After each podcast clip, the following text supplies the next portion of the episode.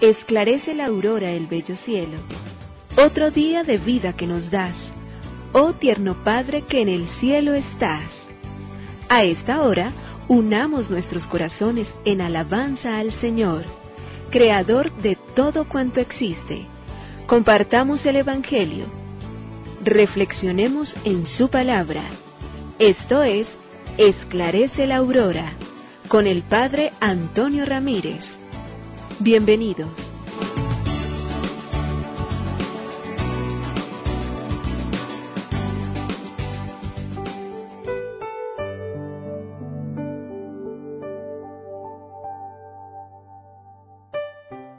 Muy buenos días. Hoy es domingo 23 de julio del año 2023. Aquí estamos una vez más para decirle a Dios gracias infinitas por su amor, por su poder, por su misericordia.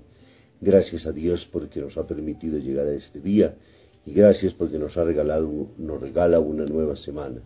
Hoy le damos gracias por la semana que hemos vivido, hoy ponemos en sus manos benditas y poderosas la nueva semana que está por iniciarse. Queremos pedirle a Él que su gracia, su misericordia nos acompañe y nos sostenga siempre para que seamos nosotros luz en el camino, para que ayudemos a otros a encontrar siempre luz y gracia, para que podamos hoy ser como el Evangelio mismo nos está pidiendo entonces, luchadores contra el mal, contra ese mal que viene al terreno que ha sembrado Dios a querer quitarnos y arrancarnos la paz interior, la bendición y la gracia con la cual Él nos ha establecido. A ese Dios de la vida, a ese Señor de la existencia, a ese Dios bueno que nos invita a vivir en la bondad, nos dirigimos a Él diciéndole, gracias, oh Señor, Creador del universo. Nos unimos a la Iglesia Universal que ora. Esclarece la aurora el bello cielo, otro día de vida que nos das. Gracias a Dios, Creador del universo, oh tierno Padre que en el cielo estás nuestras voces unimos al concierto que el universo eleva ya en tu honor. Desde la tierra al cielo más profundo, tierno Padre magnífico Hacedor, conserva nuestras almas sin pecado, a nuestro cuerpo da fuerza y salud, y nuestra mente ilumina piadoso con un rayo benéfico de luz. Por nuestra amada patria suplicamos, por la iglesia elevamos oración, por nuestros amados padres y familia siempre dichosos los hagas tú, Señor. En tu santo nombre, comenzamos este día de vida que nos das. Haz que lo acabemos santamente, oh Padre nuestro que en el cielo estás.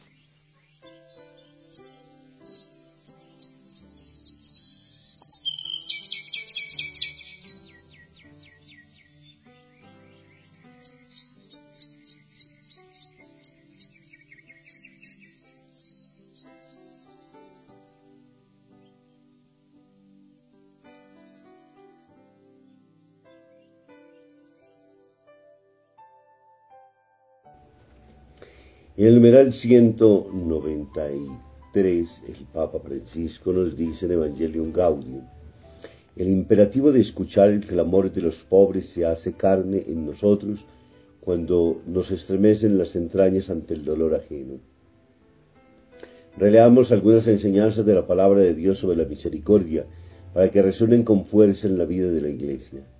El Evangelio proclama, felices los misericordiosos, porque obtendrán misericordia. Mateo 5, 7. El apóstol Santiago enseña que la misericordia con los demás nos permite salir triunfantes en el juicio divino, hablad y obrad como corresponde a quienes serán juzgados por una ley de libertad, porque tendrá un juicio sin misericordia para quien no tuvo misericordia, pero la misericordia triunfará el juicio. Santiago 2, 12, 13. En este texto Santiago se muestra como heredero de lo más rico de la espiritualidad judía del posexilio, que atribuía a la misericordia un especial valor salvífico. Rompe tus pecados con los obras de justicia y tus iniquidades con misericordia para con los pobres, para que tu ventura sea larga. En esta misma línea, la literatura sapiencial habla de la limosna como ejercicio concreto de la misericordia con los necesitados. La limosna libra de la muerte y purifica de todo pecado. Tobías 12.9. Más gratificante lo expresa el eclesiástico. Como el agua apaga el fuego llameante, la limosna perdona los pecados. Eclesiástico 3.30. La misma síntesis aparece recogida en el Nuevo Testamento. Tened ardiente caridad unos por otros, porque la caridad cubrirá la multitud de los pecados. Primera de Pedro 4.8. Esta verdad penetró profundamente en la mentalidad de los padres de la Iglesia y ejerció una resistencia profética contracultural ante el individualismo hedonista pagano. Recordemos solo un ejemplo. Así como en peligro de incendio correríamos a buscar agua para apagarlo, del mismo modo, si de nuestra paja surgiera la llama del pecado, por eso nos turbamos una vez que se nos ofrezca la ocasión de una obra llena de misericordia, alegrémonos de ella como si fuera una fuente que se nos ofrezca en la que podamos sofocar el incendio. Seguir las palabras y las invitaciones del Papa a vivir precisamente el Evangelio y a entenderlo y a realizarlo como una acción misericordiosa, el Dios de la misericordia, el Dios de la bondad. Proclamación del Santo Evangelio según San Mateo. Gloria a ti, Señor. En aquel tiempo Jesús propuso otra parábola a la gente diciendo, el reino de los cielos se parece a un hombre que sembró buena semilla en su campo. Pero mientras los hombres dormían,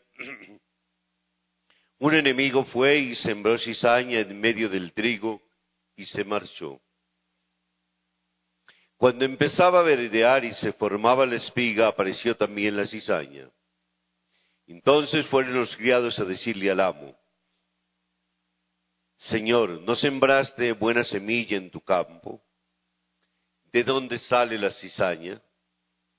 Él les dijo, un enemigo lo ha hecho.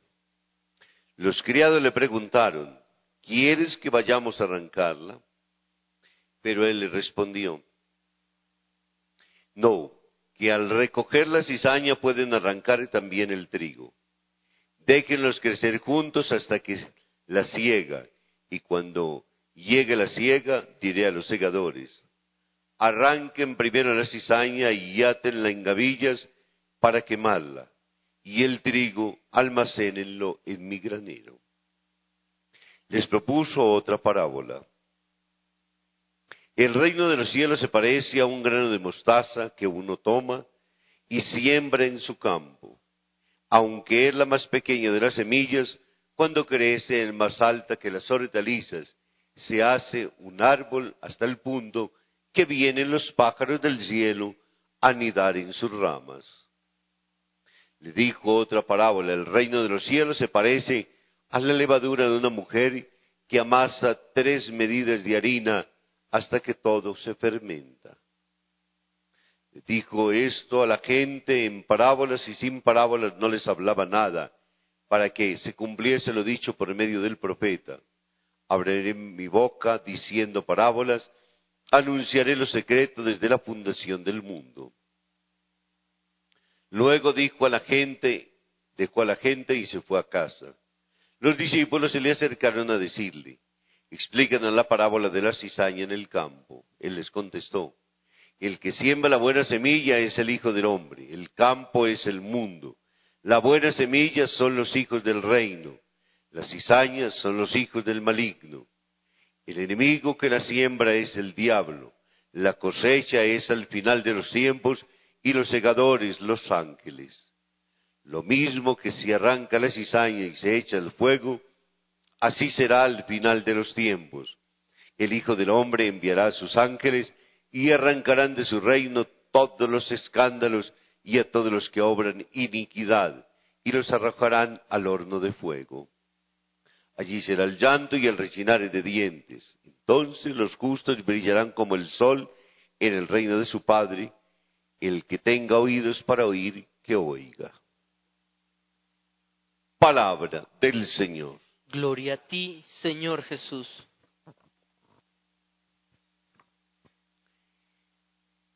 nos encontramos en el segundo domingo en el cual, dándole continuidad a esa palabra proclamada el domingo pasado, el sembrador sale a sembrar la semilla y tira a manos llenas. Una parte cae al borde del camino, otra cae entre rocas, otra cae entre zarzas y espinos, otra cae en tierra buena y produce el sesenta, el setenta, el ciento por uno. E insistía el domingo pasado, el que tenga oídos para oír, que oiga, como concluye también la perícopa del Evangelio de hoy, en la cual Mateo nos quiere colocar primeramente en la acción contextual.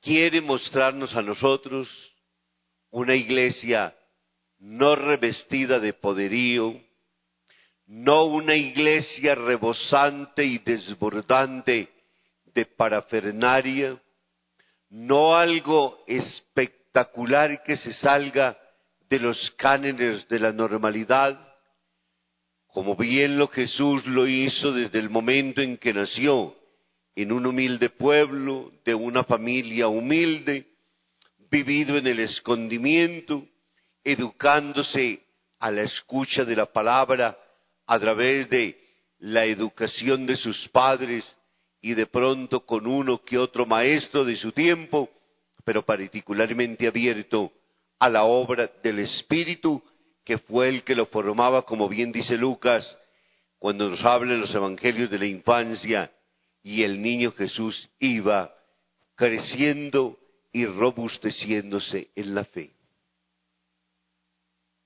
Entonces nos muestra lo que la iglesia está viviendo, una iglesia pobre, una iglesia pequeña, pero con un mensaje contundente a tal punto que como la mujer que toma levadura, la echa en la masa hace que se fermente absolutamente toda.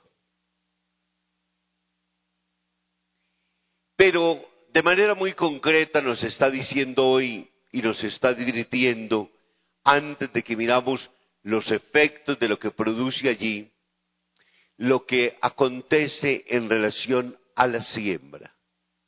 La semilla es buena. La semilla contiene germen de eternidad.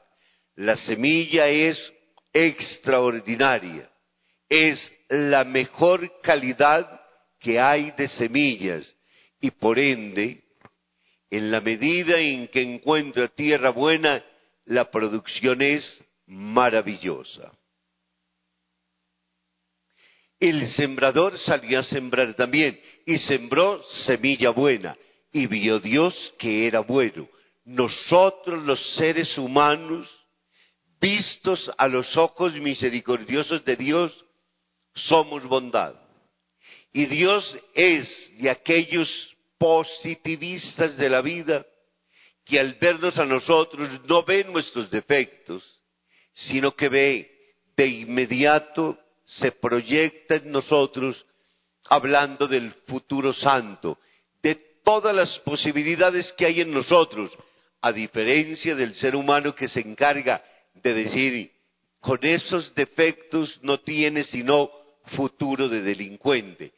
Para el Señor la acción es, con esos dotes que tiene, con la gracia y, la toque, y el toque del Espíritu Santo y la acción de la conversión, allí hay un santo y nos mira de manera positiva y pone en nosotros todo un proyecto con el cual espera que demos siempre el mejor de los resultados en la semilla que nos ha sido sembrada en nuestra tierra. Pero a la vez que ha sembrado, parece y aparece en el sembradío una cizaña, una planta dañina que termina lastimosamente por robar parte del abono por hacer que la semilla que ha sembrado no pueda producir el ciento por uno, porque lastimosamente esta que se convierte en una parasitaria dentro de la planta, roba mucho de los nutrientes. Pero tiene un peligro y un defecto, y es que está asida la planta.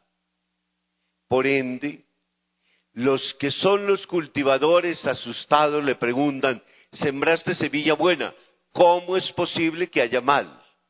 ¿Cómo es posible que esto esté lleno de cizaña, de podredumbre, de maldad? El demonio. Él no deja también de obrar en el tiempo. No solo Dios siembra, Él también por su parte le levanta temprano a cosechar su terreno, un terreno que es destructor, que es dañino. Y viven en la misma realidad, en la misma planta, ambas son atacadas. Entonces, ahora la orden de Jesús es no la vayan a arrancar porque arrancaría también esa pequeña y débil planta que está allí. El reino de Dios, como bien dice el Evangelio del domingo pasado, sembró. ¿Y sembró qué? Sembró en esta naturaleza humana.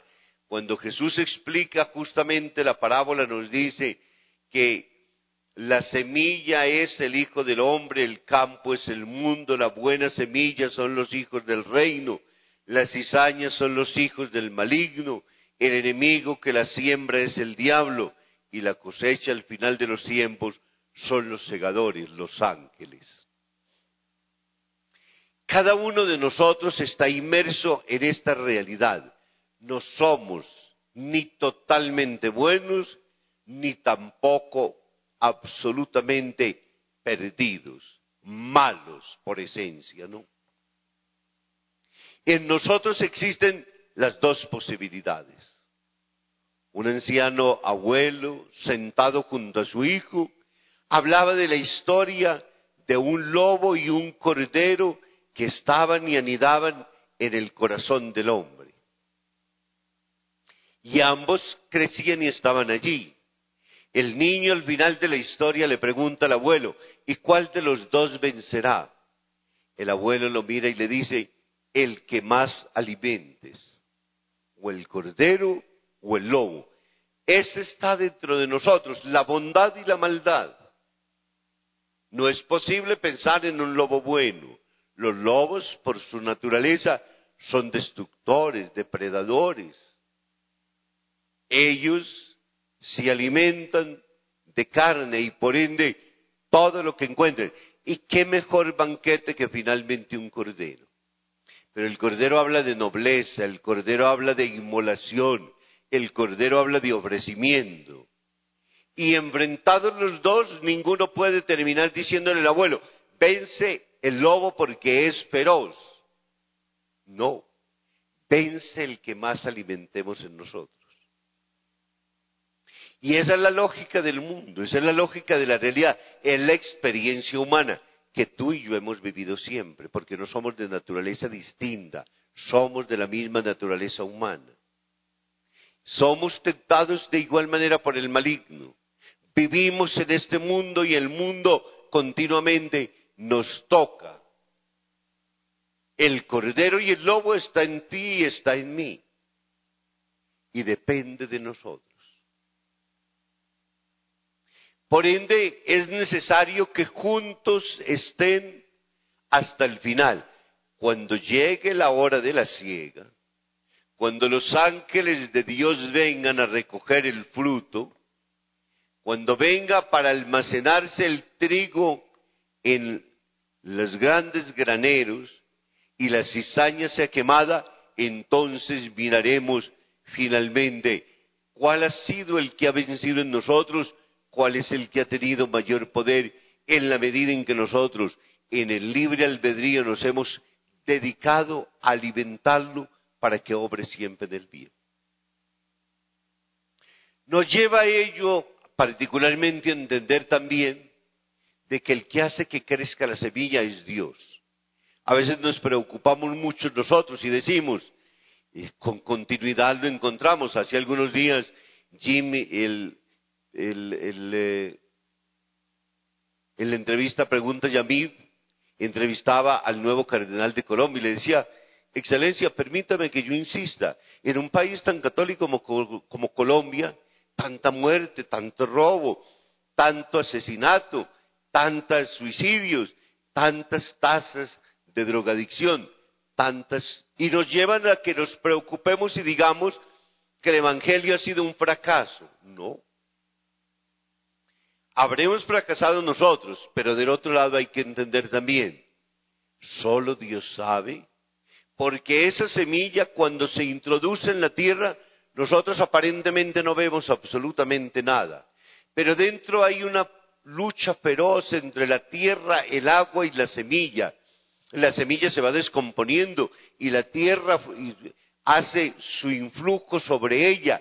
El sol y el agua hacen de que ella se transforme pero en vez de morir, allá se está germinando una vida nueva, en el oculto, en lo secreto de la tierra, y cuando vemos es aparecer nuevamente entonces, ya no la semilla, sino una transformación de esa semilla. Eso nos lleva a nosotros a pensar también, el reino es de Dios, y Él será el que cosecha al final. Nadie tan bueno de no tener defectos y de no necesitar convertirse, nadie tan malo de decir que ya está totalmente condenado y que no queda ninguna puerta todavía para abrir. Todo pecador es, como decía al inicio, un proyecto de futuro de santidad, pero depende de nosotros. Por ende, aprender a creer que Dios obra y obra del tiempo. Conversiones hemos visto muchas. Jean Paul Sartre, después de que se tantas veces y a lo largo de su camino habló contra Dios y de todo, existen las pruebas reales en las cuales mandó llamar al canónico, se confesó ante él y quedó inclusive registrada el hecho de la confesión y la tranquilidad y la serenidad con la cual partió de esta tierra. Nosotros no conocemos finalmente ese diálogo último, íntimo que existe al final del tiempo, del camino entre Dios y cada alma. Alguno podría decir, basta valiente gracia después de haber hecho tanto mal. Pero lo importante fue que se salvó.